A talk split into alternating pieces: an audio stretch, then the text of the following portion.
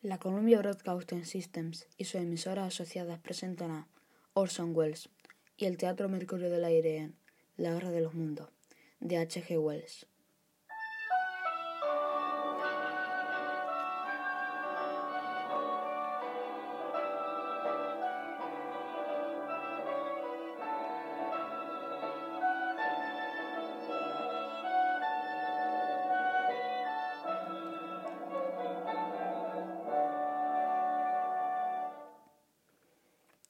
Señoras y señores, a continuación, el director de teatro de Mercurio del Aire y protagonista de esta misión, Orson Welles.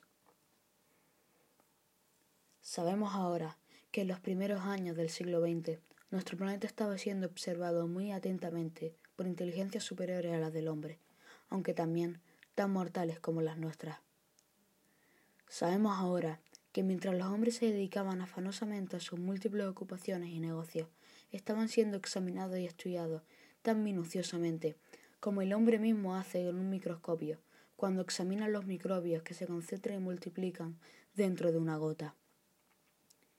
La gente se movía alegremente de un lado a otro por toda la faz de la tierra, dedicada a sus particulares quehaceres, individuos plenamente convencidos de su dominio sobre este pequeño planeta del, del sistema solar, que, por casualidad, o mejor dicho, por designio divino, el hombre ha heredado, escapando así de la misteriosa oscuridad del tiempo y del espacio.